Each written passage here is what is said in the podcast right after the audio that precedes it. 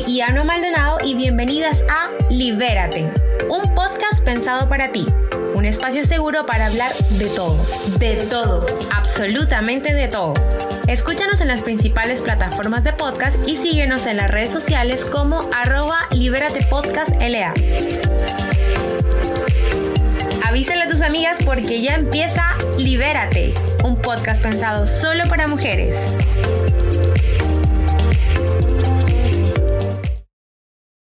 Bienvenidos a este podcast, a este capítulo número uno. Es una iniciativa que, que está como pensada así desde hace un rato, pero por fin ahora la puedo hacer realidad. Em, como ya les conté en un capítulo anterior quién soy, yo soy Yano Maldonado, soy de Colombia, vivo sopo 200 mil años aquí en Chile, llevo cinco años acá en realidad. Y bueno, este podcast está pensado para que aquí hablemos de todo, de todo lo que las mujeres normalmente no pueden hablar en sus casas, porque no sé, se abstienen o por cualquier cosa. Aquí se va a hablar de todo. Así que, después de esta mini introducción, quiero explicarles un poquito lo que vamos a hablar el día de hoy y hoy vamos a hablar acerca del poder femenino, dícese del girl power, ¿ok? Para los que no saben inglés, ustedes hacen como que hacen una carga así como y ahí sale el girl power, ¿ok? ya, y les quiero para este capítulo presentar una invitada súper especial, la mina más bacán que conozco, es mi amiga desde hace un tiempo, mira, no sé hace cuánto tiempo, hace como dos años más o menos, ¿puede ser? Creo que no, más, quizá un poco más, dos, tres años, porque nos conocíamos, de, de, lejos te había ido, pero ahora te ah. Eh, es mi amiga, es chilena, más chilena que la sopa y pilla. y su nombre es argentino mexicano. Aquí se va a hablar mitad colombiano, mitad chileno, mitad argentino, porque nosotras aquí somos políglotas. O sea, nosotras hablamos aquí, se le habla español, se le habla chileno, se le habla argentino, se le habla todo. Así que les presento a mi amiga Estefanía Lassen, alias la Estefanía. Bienvenida. Hola, hola, qué rico. Uy, más introducción que le mandaste. ponerle color, hay que ponerle color, Hay que ponerle color, sí. Hoy uno no estar aquí conversando de lo que queremos conversar. Así que démosle nomás con Tuti.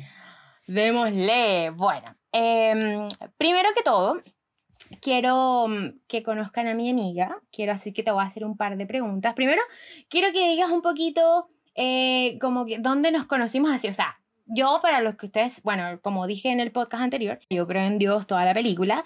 Y con la Steffi nos conocimos primero en la iglesia, ¿ya? Pero como que nos habíamos, nos cruzábamos así como en las reuniones que hacíamos.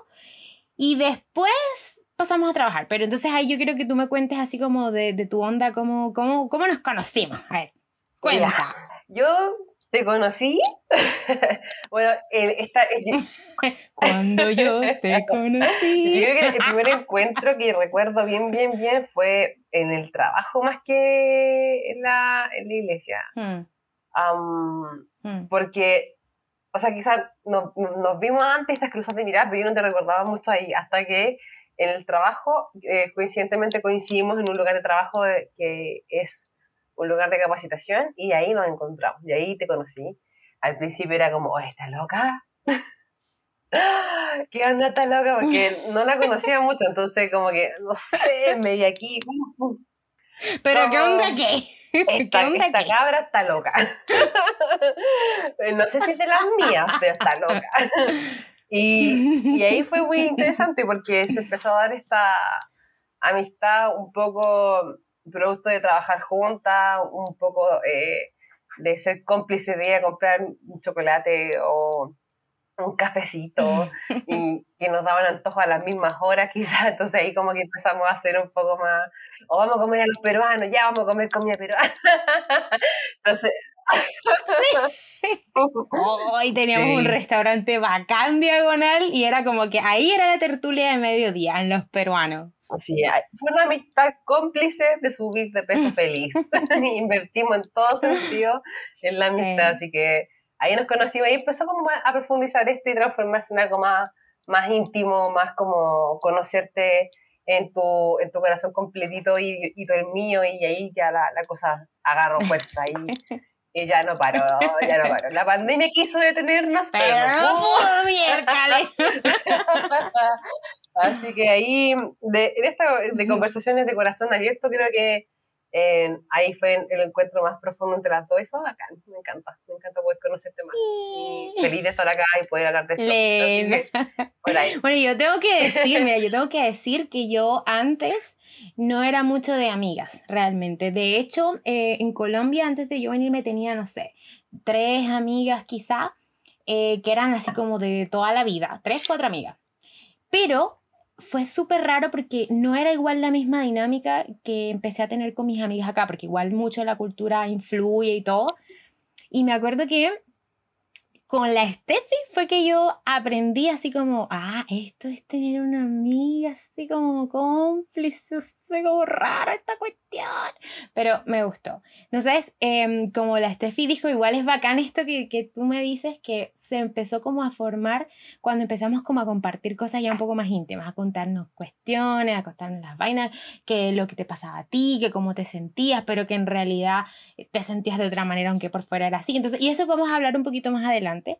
Eh, pero eh, fue bacán así como esta dinámica de cuando empezamos a hacernos un poco más vulnerables, a contar las cosas y todo. Ahí fue cuando en verdad empezamos a hacer como un lazo de amistad.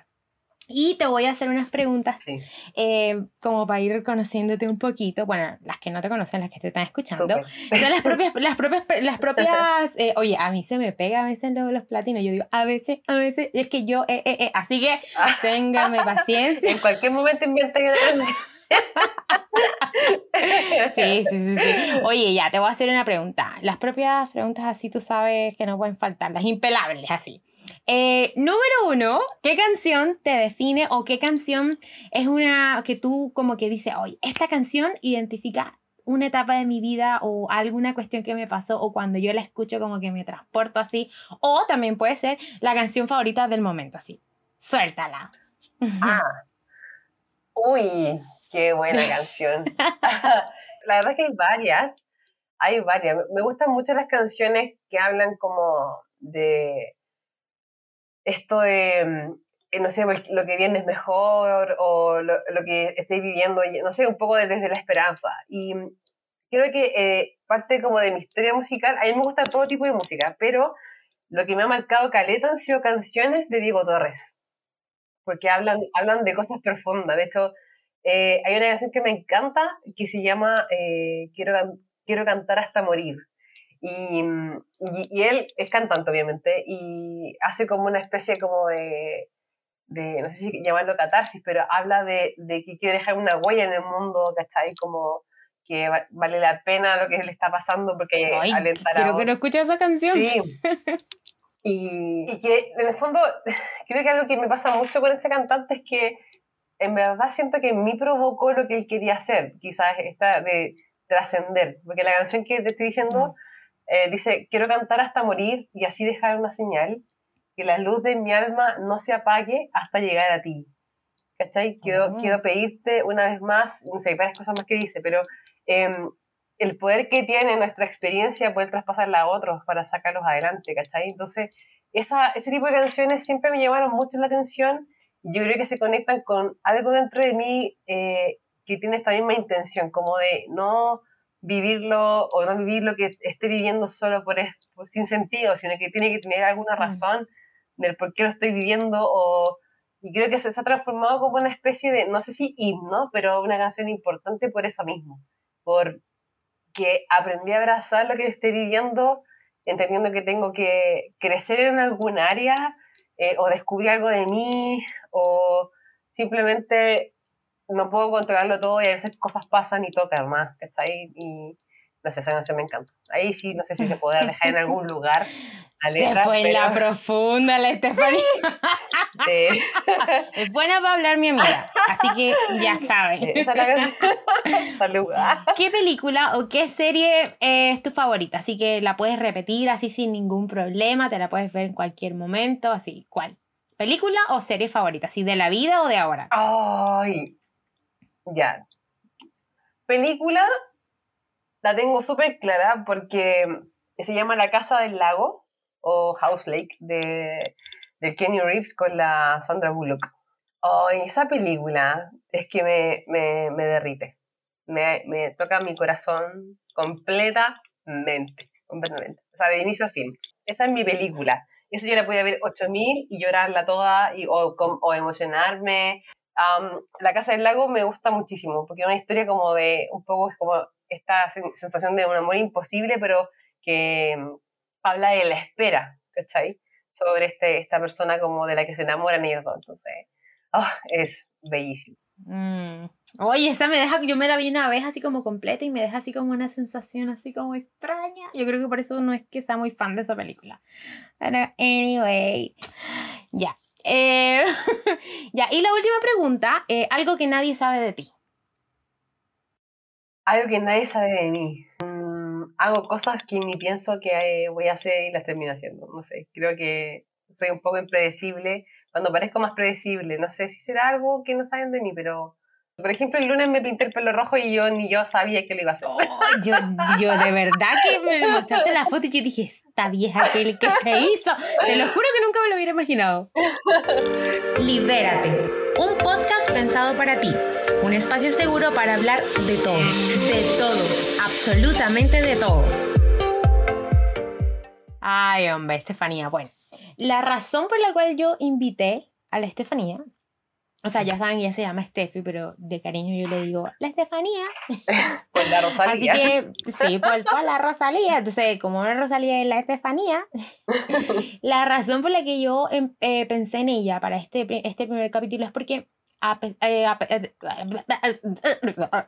ya se puso a hablar. Se me pegan los, platinos. no, la razón por la cual yo decidí eh, invitarla es porque, claro, con ella primero aprendí un poquito como lo que les contaba antes, a ser amiga de verdad. Y nunca había tenido como esta dinámica como de, mm, de ser tan abierta, tan honesta con muchos temas y al ella permitirme poder como hablar las cosas así como sin tapujo, me hizo darme cuenta de otras cosas que estaban pasando que yo no, no me había dado cuenta. Era como si, como si cuando tú empiezas a, a, escarbar así y empiezas como a quitar el polvo y la arena y la cuestión y empiezas a darte cuenta de cosas que van saliendo, eh, entonces su vida y las cosas que yo he escuchado de ella y las cosas que ella ha vivido y todo, como que me, me permitían verme a mí misma y darme cuenta de que había muchas vainas que no era solamente yo la que las estaba pasando. Y aparte de eso, eh, ver como la manera en la que ella reaccionaba y en la manera en la que ella como que se cuestionaba las cosas y todo, que también me hacía pensar como que más profunda las cosas a mí.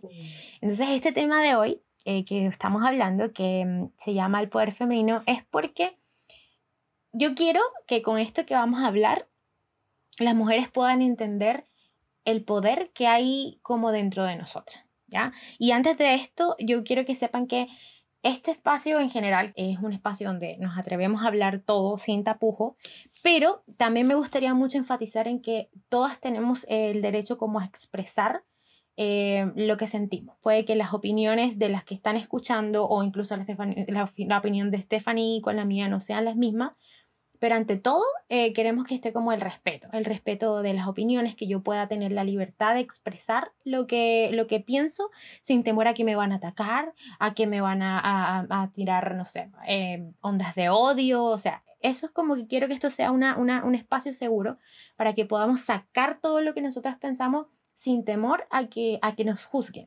Esa es como fue la idea, digamos, como de este, de este podcast y de este espacio, em, porque va, va a empezar con un podcast, pero espero que sean muchas más otras cosas. Pero la idea era eso, poder hablar con tranquilidad. Y mm, cuando yo me refiero a esto del poder femenino, eh, lo veo no desde una onda que, que ahora es como igual muy común, que es como nosotras somos lo máximo, tenemos poder, nosotras podemos, porque sí, somos lo máximo y nosotras podemos y todo, pero no lo vamos a ver como desde una mirada, digamos, como desdeñosa hacia nuestro eh, sexo complementario, le digo yo, sexo opuesto, le dicen algunas.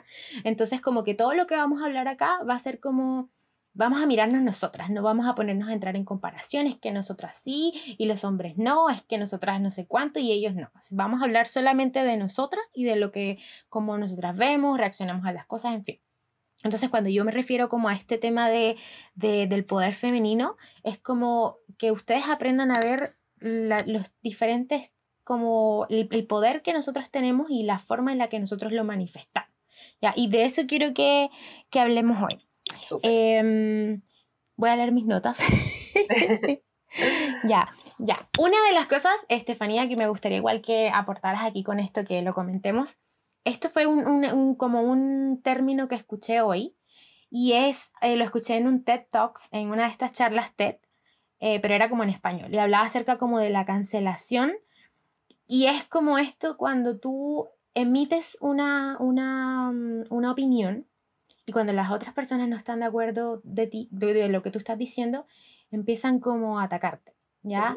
Y mm, esa es una de las cosas que, mm, que creo que quizá nos han permitido a las mujeres hoy en día como no tocar ciertos temas porque a pesar de que quizá algunos sean tabú, hay otros que no son tabú, pero no se hablan mucho por miedo a esta cancelación, a este miedo de que hoy si yo hablo de esto, la otra persona va a cambiar eh, su forma de verme y me va a empezar a tratar diferente. O nosotras nos autocancelamos y decidimos no hablar de algo por vergüenza o porque la otra persona reaccione mal. No sé si te ha pasado eh, que has vivido esa situación como de cancelación en el momento en el que tú hablas y te sientes como atacada o, mismo, o tú misma cohibida por, por algo que tú crees que a lo mejor no va a caer bien a todo el mundo. No sé si te ha pasado. Sí, eh, de hecho, mientras te escuchaba, trataba de, recordar alguna situación y, y, en un momento me pasó eh, más bien en la adolescencia, yo creo que fue más que ahora, eh, sobre todo como a la hora de hablar de, de, la forma en que veo la vida y qué sé yo, pero más que una cancelación externa, creo que fue más interna por formas de pensar adoptadas. De ahí quizás no sé si me estoy tirando un poquito del tema, pero mm. em, desde muy chica me daba, entre comillas, lo mismo que pensar los demás de mí, producto de que también generé un mecanismo de defensa respecto a eso mismo. No me importa la opinión del resto, pero en verdad sí me importaba, pero me encerraba un poco en esa indiferencia. Y creo que ya más grande, cuando veo que hay diferencias de opinión, em, como aprender a como meditar o reflexionar desde más chica, trato de, pensar, finalmente no tengo por qué convencer al otro si él no, quizás ni siquiera lo ha meditado, meditado mucho. Entonces, al principio me dañaba quizás que pensaran distinto. ¿Y en qué cosas distinto? Por ejemplo, yo fui súper niña en mi, adolescencia, yo no pololeaba, era como muy piola y, y, y, quizás me sentía un poco marginal al respecto y era, pero ¿por qué no, no hacía estas cosas y en verdad yo no sentía ese interés. Y no por un tema prohibitivo de parte de mis papás, sino que yo, yo era una, una, una adolescente muy reflexiva y, y, me gustaba como mirar todo Santiago y meditar como para dónde va mi vida y muy profunda. Siempre en la profundidad. Terrible profunda, loca profunda. ¿Cachai? Pero en el camino, por ejemplo, cuando ya empecé a crecer, y empecé a carretear cuando me encontré como con el mundo laboral y los jóvenes, como ya un poquito saliendo de mi burbuja mental. Em, eh, yo, yo siempre creí que, eh, por ejemplo, en mi, en mi vida sexual yo iba a elegir con quién estaba y todo eso y quería ser enamorada, pero me encontré con un mundo donde eso estaba muy desvalorizado, ¿cachai? Un entorno más bien, no quiero generalizar como que todo el mundo lo, lo, lo estaba viendo así, pero en ese momento tuve conflictos con ese tema, como un poco de, de querer guardar mi virginidad hasta, hasta la persona, ¿cachai? Más, más que mm, una espera hasta el matrimonio, que en el fondo es algo que, que se ha transmitido como un tema tradicional quizás, a nivel familiar y tema moral, yo quería esperar hasta encontrar a alguien con el que, o sea, amar a esta persona, ¿cachai? Entonces, en el tiempo que yo empecé como a caminar en el, mundo más relacional, ya conociendo más gente y todo. Y obviamente todo de mis pinches, como se dice. Y siempre había una demanda en este sentido, como de, de una demanda sexual también. Y yo nunca estuve muy de acuerdo con eso, porque quería estar enamorada de esta persona. Entonces, me, en un tiempo mi, mi, manera de ser un poco más profunda e íntima chocaba con un mundo un poco más superficial, donde a la, no sé, pues, dos o tres canciones bailando, un par de lentos, eh, vamos para pa la cama al tiro, ¿cachai? Y yo no estuve mucho de acuerdo con eso, porque no era mi forma de, de vivir esta, esto que para mí es muy, muy valioso, verdad. Para mí el tema de la sexualidad eh, tiene alto valor por el hecho de que mm, yo lo considero una entrega de mi corazón, no, nunca lo he podido ver de otra forma. Y así igual me lo enseñaron, pero un poco más desglosado, entendí que mi corazón no era, o mi cuerpo, no llegué a entregarlo, porque mm. para mí, como era muy, como soy una persona que soy muy profunda y un poco poética, no sé si romántica, era como entregar algo demasiado preciado a alguien sin conocerlo, no saber si le va a tomar, le va a tomar el valor que tiene, ¿cachai? Entonces, desde muy pendeja eso, o de muy chica, eso ah, fue un tema. Y mm, a la hora de relacionarme con hombres, por ejemplo, y, o también mujeres también, que es como, ya, pero que eres cuática, es un poco este choque por eso mismo. Entonces, aprendí mm. que en verdad eh, la forma en que yo estoy viendo las cosas eh, o, o, lo diferente que puede hacer, más allá de si es un tema de ser conservadora o no, para mí tenía un valor mucho más allá de ser conservador, sino que entender que lo que yo tengo es bacán y quiero que alguien lo pueda apreciar bien. Y, he visto muchas amigas que se entregaron completamente a personas que no estuvieron dispuestas a, a valorarlas por cómo son y terminaban muy destrozadas. Y las veces que yo solamente entregaba mi corazón a personas que no lo cuidaron, me dañó mucho. Pensaba, si hubiera llegado más lejos, hubiera sido terrible, doloroso para mí, porque soy una persona muy sensible a esas cosas. Así que creo que eso ha sido una de las cosas que yo he tenido que aprender a, a entender que no todo el mundo va a ir en la profunda en esto. Y quizás estoy eh, un poco, o sea, en verdad, ni siquiera es algo que, que yo quisiera como, eh, no sé, estoy siendo acuática en esto, sino para mí esto siempre ha sido importante desde muy chica, desde muy chica. Solo mi mamá me enseñaba que nadie debía tocarme si yo no quería y estas cosas pero yo siempre sentí y Qué bueno, igual. claro que el valor de un beso era tan profundo cuando me encontré con salir como de, del colegio ya y de mi niñez adolescencia ya al mundo laboral como joven y todo veía que estaba tan desvalorizado eso que era como oye pero si esto es tan bacán y esto está tan, tan desvalorizado afuera que lata como y mm, pucha, y, y, ver que no, no, no, no era como algo que yo estaba dispuesto a entregar fácilmente. Entonces, igual lo intenté, pero nunca pude llegar más lejos porque era como, no, yo quiero entregar esto de verdad. Entonces, creo que eso fue una de las cosas que me pasó respecto a que eh, mi entorno, eh, en algún momento sí recibí como, ah, la mina acuática, como este, este juicio, claro. ¿cachai? De acuática. Pero en verdad me dio lo mismo porque aprendí que los amigos que te conocen realmente van a entender por qué te importa tanto esto, ¿cachai? Y van a respetar esa, esa posición. Y recuerdo amigos en ese tiempo, de tiempo de carrete y todo, que mm, eh, conocían mi corazón eh, y, y, cuando se acercaban chicos como a pretenderme y un poco en terceras intenciones, ellos, ellos mismos me defendían muy sutilmente, como, loco, con, con ella no, con ella no. Ella no es así. y era como, oh, qué brígido, porque en verdad respetándome, ¿cachai? era algo importante para ti, lo entendían y lo defendían. Sí, entonces creo que de eso se trata, creo que eh, hay veces que malentendemos el que el otro piense diferente, en todo orden de cosas, no solamente en si mm. tú decides vivir guardando tu corazón hasta la persona que te parezca o te enamore, lo que sea, o, o mm. cualquier otro tipo de situación. Entonces, creo que hay un tema, una mentalidad que tenemos que abrirnos un poco más a entender que hay diversidad de opinión y reclamamos más tolerancia cuando no aplicamos tolerancia tampoco. Total. Eso, eso pensaba yo también, como yo decía, puta, estamos en, el, en este tiempo donde todo el mundo pide tolerancia, igualdad, no sé qué, pero igual somos intolerantes para otras cosas, entonces la tolerancia no puede ser para unos temas sí, para otros temas no. ¿Ya? Entonces, Creo que para que la tolerancia se, se, dé, tiene que haber mucha apertura mental y, y, educación también, en términos de informarte más. Y entender que, que, bueno, igual Latinoamérica en sí tiene una forma de ser muy tradicional, que ya se está oh, quebrando hace rato, no está súper quebra en verdad, una falsa moral también, ¿cachai? Eh, entonces hay un choque de ideas y creo que en esa transición somos un poquito de cartón, como se dice, como la hipocresía, como dice el mm. meme, de que no, queremos el cambio. Hipocresía. Claro, queremos el cambio y que nos acepten, pero en verdad, y esto en general, en general, porque soy así o mm. soy asá, pero dentro de nosotros mismos también guardamos esta autodiscriminación, de que, porque estamos en este choque pues, de, de, la, de lo que nos enseñaron a lo que estaba bien o no, y cómo darnos a entender, de, y cómo abrazar la diferencia y y eso es un, es un proceso, yo creo que es súper personal de decidir, de construirse. Como me enseñaron esto, pero estoy de acuerdo con esto, con esto sí, con esto no, y hacer ese ejercicio, ¿cachai?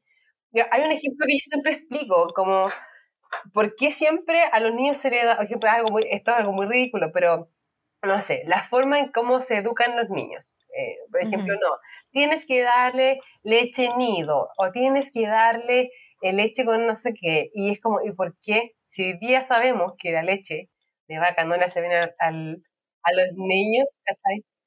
Pero es como, yo uso este ejemplo porque seguimos transmitiendo formas de pensar porque son. Y ahora en esta generación creo que está ocurriendo esto de no, pues, no estoy de acuerdo en esta cuestión. No estoy de acuerdo en que la mujer tenga que depilarse. No estoy de acuerdo en que, como que esta exigencia de que ella debe ser así. No estoy de acuerdo con que se cuestione si yo quiero ser virgen o no. No estoy de acuerdo con que si me quiero acostar con 8.000 gallos o no. Como esta cosa de que tiene que haber una regla de cómo ser. Ya que te tratan de como empaquetar en, en un estándar. Tú tienes que. Y eso que lo que te decía era que eso que igual cambia de incluso de país a país, yo lo, veo diferente. Me imagino. porque no es la misma experiencia como, no sé, mm. en, en, en, mi caso yo soy colombiana y no se vive lo mismo que se vive aquí. Yo cuando yo recién llegué era como, ¡ay, qué es esto! Así como veía un montón de cuestiones que yo en mi, en mi casa, por ejemplo, sería como, ay, esto no puede ser posible. La gente con los pelos de colores, así. Y yo creyendo que Barranquilla, yo soy de Barranquilla, ciudad. Uh. Barranquilla, googleenlo, googleenlo. Y en Barranquilla, ciudad, así. En Barranquilla me quedo. sí, así hay un montón de canciones. Entonces, como que igual se vive un poco diferente. Mm. Porque tú en este caso, por ejemplo, hablas de los estándares aquí y, y allá también hay otros estándares que son completamente diferentes, en los que tratan completamente de encasillarte y, y, las mujeres también reaccionan de una manera diferente, a, a, como luchan de una manera diferente también. Eh, entonces como que igual eso que tú dices y a mí también me ha pasado, yo también he sido así como me han querido cancelar por vainas que yo pienso, porque a lo mejor quizá yo trato de ser un poco diplomática para mis vainas también, pero a veces me pasa que también yo misma me cancelo.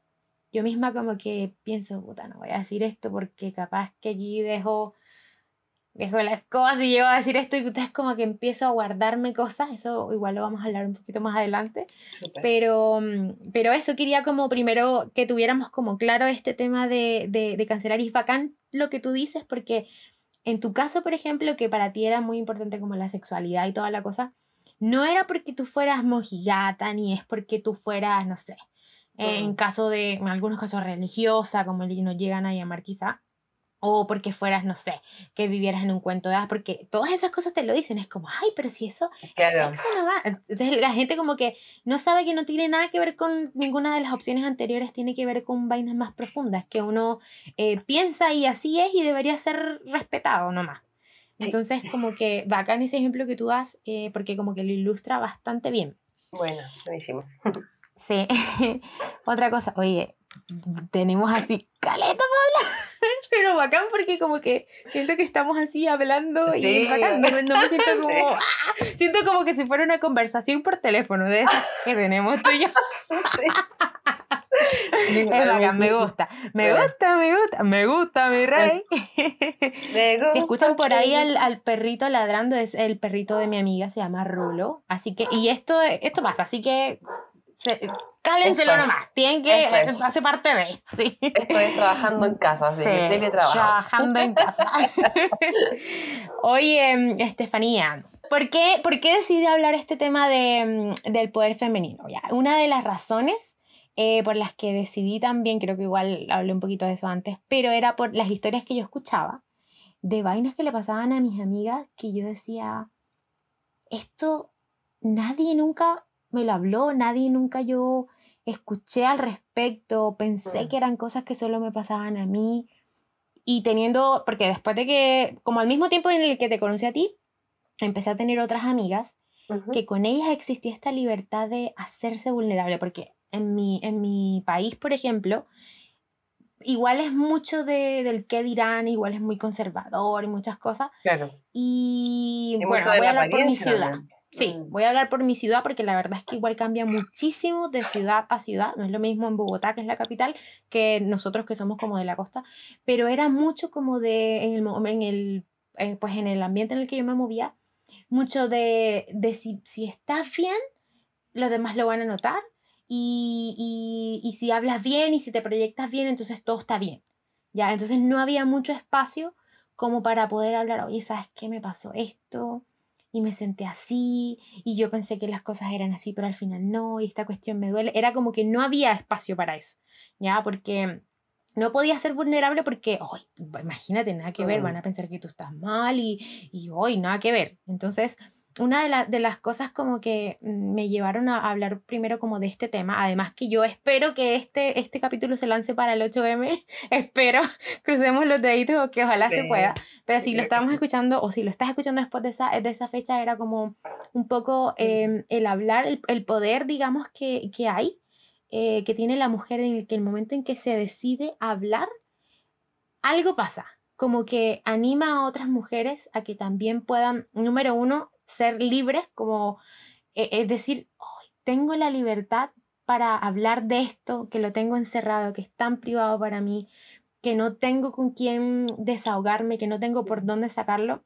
Entonces, uno de, lo, de, lo, de, los, de las cosas que me llevó fue eso, como ver el poder que tiene el hecho de que una mujer se decida a hablar.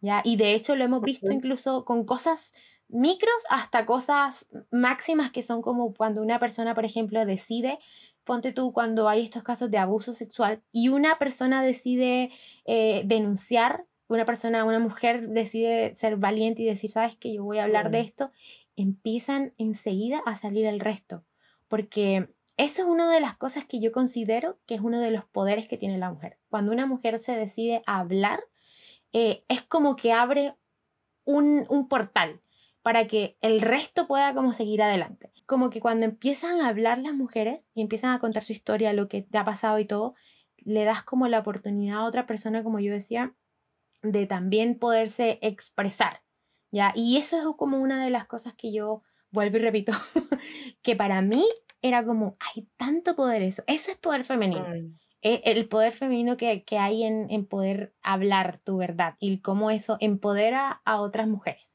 No sé si te ha pasado a ti como que eso, que, que al escuchar a una persona hablar te ha hecho, no sé, introspect, introspectivar, introspectar, introspeccionar. sí. De hecho, es súper chévere lo que estoy diciendo porque o sea, no, hay, no hay que eh, profundizar tanto en que la mujer, o sea, si uno analiza la historia de la mujer a nivel mundial, hay un nivel de censura asqueroso, terrible, mm. de generación tras generación. Mm, y, un grito silenciado eh, tremendo, tremendo, tremendo. Hecho, hace poquito me enteré, bueno, me gusta mucho ver TikTok porque hay casos muy divertidos, ¿no? Te voy a, ese, es como uno de mis placeres culpables, mucho, me encanta. Y dentro de esos datos freak que aparecen, hay una mina que dijo que, o sea, contaba de mujeres que en la época del Renacimiento se hicieron famosas, mujeres pintoras, pero en ese tiempo, para que vamos a a tapar el saco con un dedo, el machismo estaba así full también. Ah, y, y, mujeres muy talentosas pintoras. Y eso me hizo pensar como, viene, esto es tan antiguo, es tan antiguo el, el que callemos, ¿cachai? El, el, que la mujer no vale nada, entre comillas, y solo sirve para reproducir, en fin. Y hay una historia de, y hay una herencia que creo que se está cada vez rompiendo del silencio. Y, mm, y, creo que este grito que salió, eh, creo que se sintió más fuerte, siento yo, en 2019 con toda esta cuestión del, del destape después del estallido social, como en Chile por lo menos, eh, y sé que también a nivel mundial, empezó a haber un despertar y obviamente usando la tecnología hoy día que se puede comunicar un mensaje a nivel global, o sea, que algo que pase a nivel eh, en un país, todo el mundo ya se entera las horas o al instante. Entonces, eh, a mí me llama mucho la atención eso, como el tema de la libertad de hablar. Y yo crecí en una familia de mucho tabú. O sea, que, por ejemplo, hablar de sexo en la, en la mesa, eh, mi mamá inventaba una ida al baño, como voy al baño, eh, o mi papá como que realmente se empezó a incomodar y empezaron a mover las cosas en la mesa, como a levantar la mesa. Entonces, una, una cultura muy silenciosa. Y claro, si vamos más para atrás, somos una generación que está mucho más libre que otras de poder hablar. Y,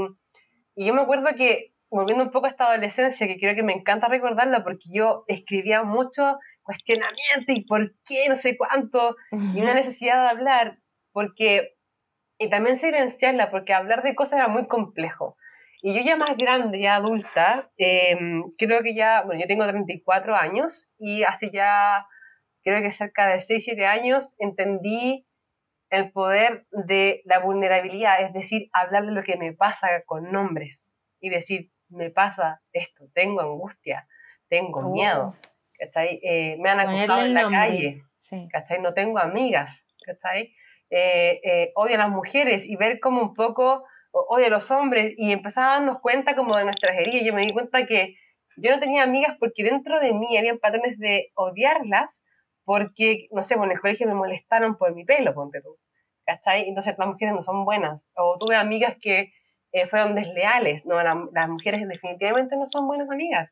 Y, y, mm. una cosa como interna de odiar a mi propio género por no ser un lugar seguro para mí, cuando coincidimos en que somos del mismo género. Entonces hay una cosa muy heavy ahí y cuando empecé a encontrarme conmigo misma en este proceso de autoconocerme, en mi caso como mujer cristiana, eh, viví muchos años solamente la religión cristiana. Y llegó un momento en mi vida en que realmente me encontré con Jesús. Y eso fue un viaje muy interesante, donde, bueno, un poco ahondar en eso creo que no, no viene mucho al caso, pero creo que fue clave poder sentarme al espejo y decir, dime qué onda, qué pasa conmigo y empecé a verme, empecé a verme de una forma muy diferente, que yo no estaba hecha para ser pisoteada, yo no estaba hecha para estar sola, en el sentido de, de aislarme con mis problemas, sino que la necesidad de hablar hace que yo empatice con otras, cuando quizás las otras todavía no están dispuestas a hablar.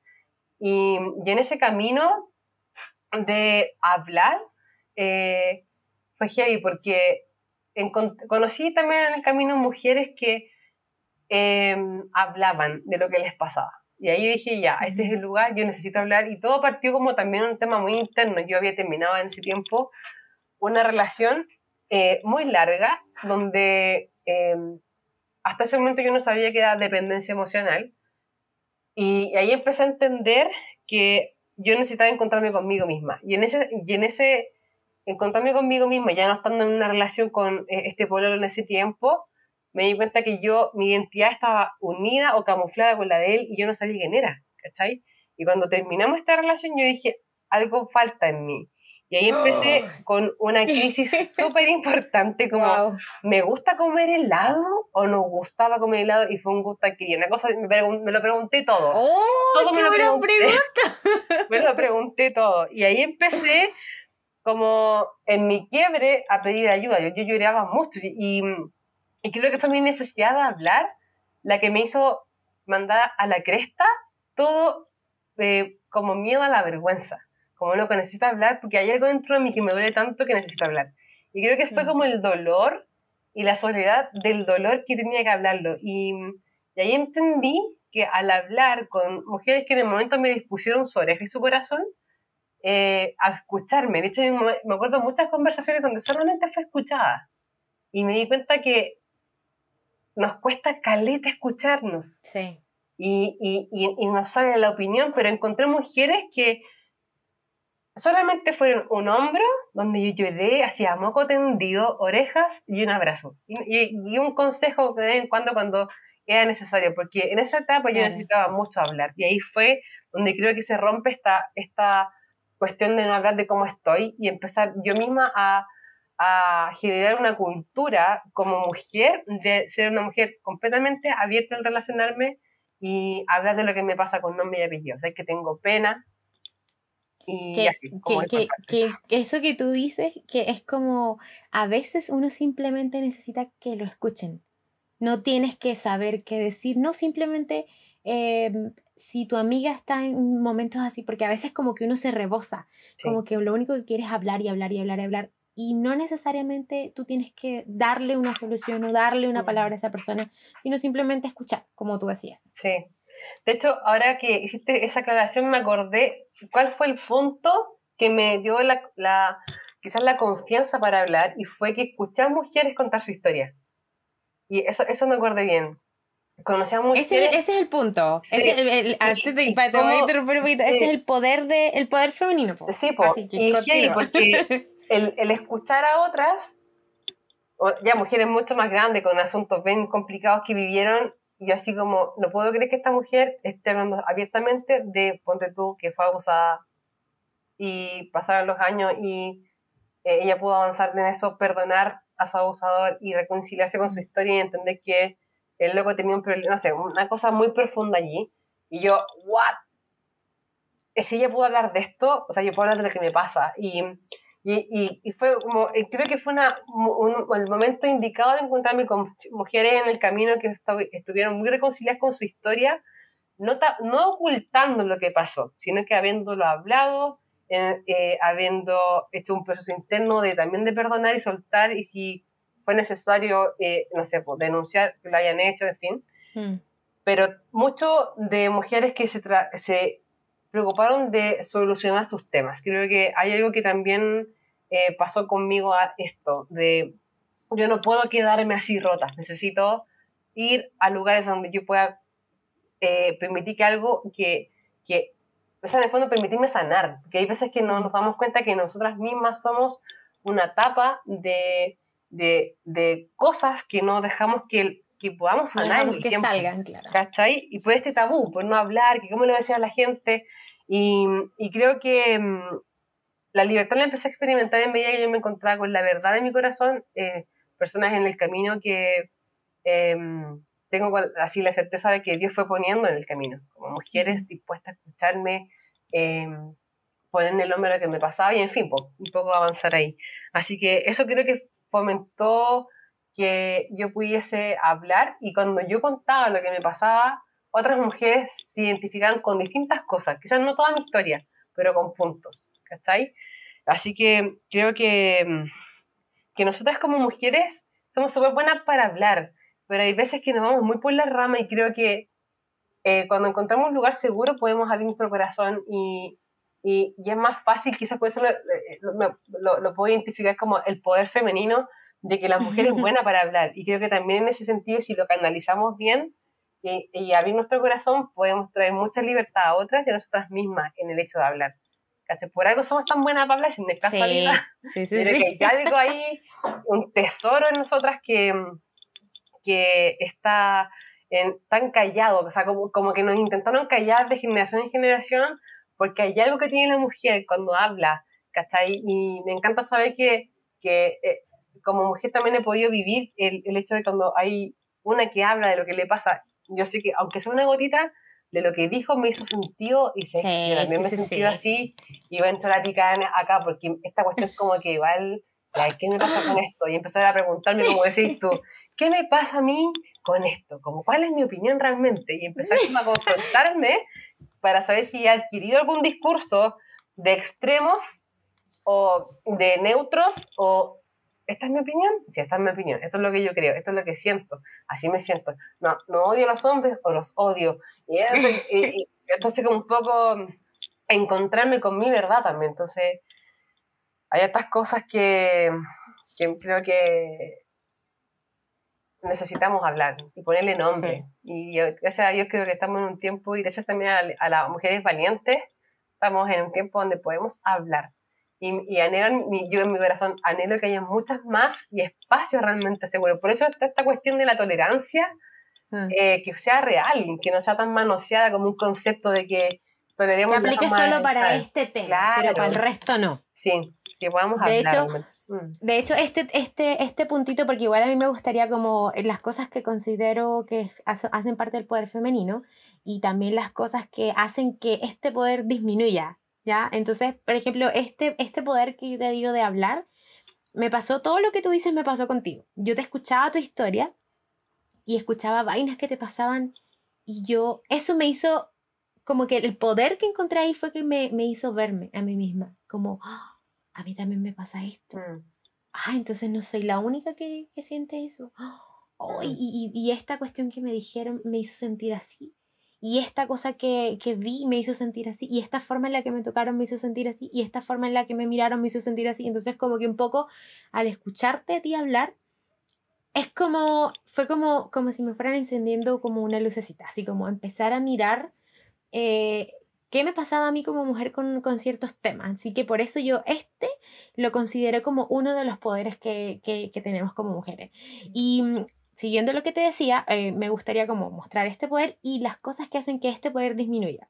Y es como un poquito lo que hablábamos ahorita, que ya lo desarrollamos un poco antes, pero es como el, lo que disminuye este poder es, es que es el callar, el callar por temor o vergüenza, que era lo que hablamos ahorita. Mm. ¿Ya? Entonces, como que eso es lo que yo pienso que, que, que disminuye un poco este poder. Y te pregunto, em, ¿cómo desarrollas tú ese, ese, poder? Porque vamos a hacer así. El orden sería, hablamos cuál es el superpoder.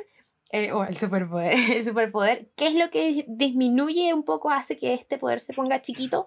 ¿Y cómo trabajamos para que eso no suceda? Entonces, en tu caso, por ejemplo, eh, ¿Cómo lo desarrollaste? Creo que todo tipo de, inicio, o sea, de eh, acción respecto a esto tiene que ver mucho con la, entender que, o reconocer la necesidad de que quizás hay cosas que sanar o reconocerte, ¿cachai? Y, por ejemplo, dijiste como cómo hacer que este poder crezca. Yo creo que una de las cosas que a mí me pasó fue, mira, empecé a escuchar un montón de em, eh, empecé a buscar como información quizá y me encontré con, mujeres que daban, no sé, por temas de cómo relacionarse entre otros y cosas así, un poco esta, esta onda de curiosear. Em, y desde mi contexto eh, empecé a buscar información como de temas que pudiesen estar en internet o en algún tipo de conferencia, no lo sé. me acuerdo que una vez, en una, una reunión de jóvenes de la iglesia, una chica que estaba estudiando psicología habló sobre em, las relaciones personales. Y aquí voy a hacer un poco muy resumida la cuestión para que no, no extenderme tanto. Y ella hablaba de que muchas veces nosotros lo que hacemos cuando tenemos un problema, descargamos todo nuestro enojo y lo que tenemos es las emociones con el otro. Por ejemplo, yo en mi pololo, no, es que tú me hiciste enojar, ponte tú, no me abrió la puerta del auto. Estoy haciendo un ejemplo súper estúpido, ¿ya? Como lo primero que se me ocurrió. ¿Qué pasa? Y, Eso qué pasa. Poco, y qué poco caballero, y por qué no me abrís la puerta, no sé qué. Y ella ha sido este ejemplo como de, misma situación, te enojas, mantén el control de tu emoción y anda tu pieza o espera un momento y medita sobre qué es lo que te molestó de esta situación primero que todo. Como, ¿qué es lo que te molestó? No, es que no me dio la puerta, por ejemplo, hablando de este mismo ejemplo. Y, ya, pero ¿qué no te molestó de la puerta? No, porque no fue considerado conmigo. Ya, pero ¿por qué te molesta que no sea considerado? No, porque me siento poco importante. Ya, pero ¿por qué te sientes poco importante? Porque, porque, y de repente empezás a encontrar las verdaderas razones de por qué molestan o te duelen las cosas. Y ahí creo que eso fue algo a mí que generó un puntapié de empezar a preguntarme. Y eso creo que logra hacer que este poder crezca en mí, este poder femenino quizás, como lo llamamos así de oh, Stephanie. ¿Por qué te molestó, por ejemplo, que tu amiga le dijera a la otra amiga que se ve linda y a ti no te lo dijo, o cuando te lo dijo, no lo dijo con tanto énfasis con la que se lo dijo a la otra amiga, y así. Y entonces, cada situación, lo que yo he hecho es cuando me siento, siento algo, es, qué miércoles, ¿por qué me dolió tanto esto? Y ya no reaccionar, porque algo que hacemos mucho nosotras también es taimarnos rápidamente, y como que no, que no sé mm. cuánto, y yo dije, no, yo no quiero ser una mujer que, se, que explote o salga la primera emoción para afuera, porque lamentablemente como mujeres hemos sido conocidas por ser muy viscerales o hormonales, lo que sea. Y yo decidí no ser así, porque eh, encontré razón en que no había, no había un proceso antes de autoconocimiento y por eso mi reacción era enojarme o decir una tontera, ¿cachai? Y dije, no, hay algo que yo tengo que conocer de mí, ¿por qué me molestan las cosas? Y y ahí eso empezó como a motivar el qué onda conmigo frente a diferentes contextos. ¿Por qué me molesta cuando mi mamá me dice esto? O mi polola me dice esto, o cuando mi jefe me habla así. Y, empezaron, y ahí empecé a encontrar, ya tengo un tema con la autoridad, ¿por qué? Y hacerme las preguntas. Los como 8000 por qué hasta llegar al por qué más raíz. Y si no llegaba más profundo, claro. claro. y si no llegaba más profundo, pedir ayuda. ¿Sabes qué? Me pasa esto y llegué hasta este punto y no sé si hay algo más atrás no sé qué herramientas tengo para poder enfrentar esto. Y ahí eso creo que generó en mí un hábito de preguntarme antes de echar la foca, como decimos en Chile, o antes de ¡ah! explotar, hacerme la pregunta, a ver, espérate, ¿por qué esta me molestó tanto que me dijera esto? Ahora, esto ojalá eh, todo el mundo lo hiciera, pero es difícil llegar a este punto porque es querer hacerte cargo de lo que nos pasa y dejar de, de responsabilizar a otro por lo que me pasa a mí. Entonces, después, cuando hacía toda mi conclusión, cachaba que la factura que le iba a pasar al otro era mucho más pequeña porque habían cosas en mí que reaccionaban con este estímulo y me hacían ver a esta persona como un enemigo o como alguien súper dañino ¡ah! y esta cosa como terrible. Entonces, eso hizo en mí fortalecer este poder de hablar, conociéndome primero y haciéndome las preguntas correctas. Y cuando dijiste qué cosa disminuye, el que yo, yo creo que la respuesta aquí, mm, eh, desde mi forma de verlo, es minimizar lo que me pasa. Eso, eso hace que disminuya esta capacidad de oh, hablar. ah, no importa si es una tontera mía y no hay más profundo, como lo minimizo, ¿sabes? ¿Y por qué? Porque culturalmente y por herencia hemos aprendido a minimizar. Ah, ande con la regla. Ah, te duele la cabeza. Ay, que anda ahí ansiosa. Es como esta cosa de minimizar. Y tiene hambre, claro. No durmió. O la típica estupidez no le tocó ayer, no sé, ¿cachai? Como tontera. Entonces, como, ¿entendí? Entonces, yo creo que cuando nosotras mismas minimizamos lo que nos pasa, nos transformamos en nuestra propia enemiga, ¿cachai? Y, y, nos permite un espacio de decir, de nosotras mismas validar, ¿sabéis que tengo pena? O me siento sola, y por eso mm. como todo esto, o por eso como tanto chocolate, porque cuando me empiezo a sentir sola, no sé qué hacer, y mi forma más rápida es comida, o el vicio que tengáis, 8.000 cigarros, no sé, lo que tú queráis. Entonces, 10.000 capítulos de la serie como para olvidarme de la realidad. exacto, anestesiarme de alguna forma. Levante las manos todas las que le pasan. terrible. Entonces, yo creo que, así como una razón puntual para no alargar mucho esto, creo que es minimizar lo que te pasa. Mm. Cuando tú minimizas lo que te pasa, no hablas, te encierras. Y, y, te pierdes en tu mundo interno y te hace mucho daño. Creo que eso no, no, ayuda para nada. Y bueno, ¿y cómo crecer en esto? ¿Cómo crecer en esto? Finalmente tiene que ser en, creo que lo que aprendí yo en estos dos últimos años es hacer intencional en relacionarme con mis amigas, que y si no tienes amigas, como date el tiempo de conocer gente y ser intencional en, en tener relaciones profundas. Creo que una, una, de las cosas que ayuda mucho a crecer es que no estés sola en tu proceso de, de lo que estés viviendo, no estar sola. O sea, no, recomiendo todo el rato no estar sola, porque las veces que he estado sola, y coincido, y coinciden muchas amigas en esto, eh, la pega, o sea, el trabajo en esto es mucho más pesado, es terrible, em, y puede terminar muy mal, puede terminar en, no sé, pues, desencadenando depresiones terribles, crisis de pánico, crisis de angustia, eh, no sé, pues abusar de comer en exceso, mm, eh, en fin, muchas, muchas vías de escape. Entonces, amigas que estén escuchando, tener amigas bueno, tener amigas muy bonitas. también no quería tener amigas, odiaba a las mujeres porque eran todas traidoras, en fin. Pero después, cuando empecé a conocer mujeres de corazón sincero y de un real interés por mi amistad, que sé que son contas que los veo, Em, es necesario invertir en que esa relación se transforme en una relación madura, de poder hablar lo que nos pasa.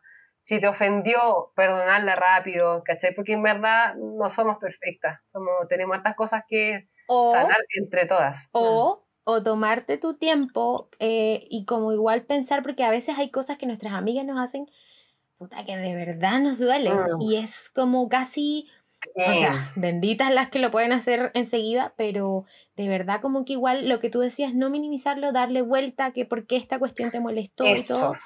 Y que al final llegues como al perdonar, pero que igual tengas como que el perdonar sea la meta y seguir adelante, pero igual como pensar en el proceso, como decías tú antes, todo lo que, lo que va pasando por dentro, por un comentario que te hizo tu amiga, por la actitud que tuvo tu amiga y así.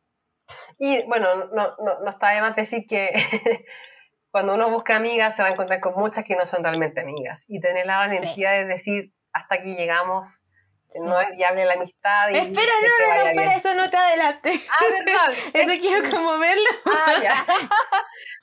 bueno, Mira, eso. yo creo, yo creo que este capítulo, eh, increíblemente, yo creo que da para hablar, Uh, hacer dos capítulos, sí. sí. Porque hay dos o tres cositas que me gustaría tocar más adelante, así que yo creo que eh, vamos a dejar hasta aquí este tema y vamos a hacer un segundo capítulo para continuar porque es que esto está muy bueno. Esto está rico, está rico. Sí, está así que buenísimo. vamos a seguir un segundo capítulo, así que Estefanía te pido que te, que te despidas y continuamos en el segundo capítulo, así que las dejamos súper, súper invitadas. Invítalas a Estefanía a que sigan escuchando la segunda parte de este capítulo. Sí, chicas, están súper invitadas a continuar hablando. eh, hay mucho que desarrollar este tema, eh, así que invitadas, todas invitadas a escuchar el segundo capítulo. Háganse un tecito, un cafecito, un copetito, lo que sea. Sí, sigamos sí, conversando. sí. Ya, entonces nos vemos en el segundo capítulo, niñas, y chaito. ¡Chao! Gracias por escucharnos. Aquí termina este episodio de Libérate.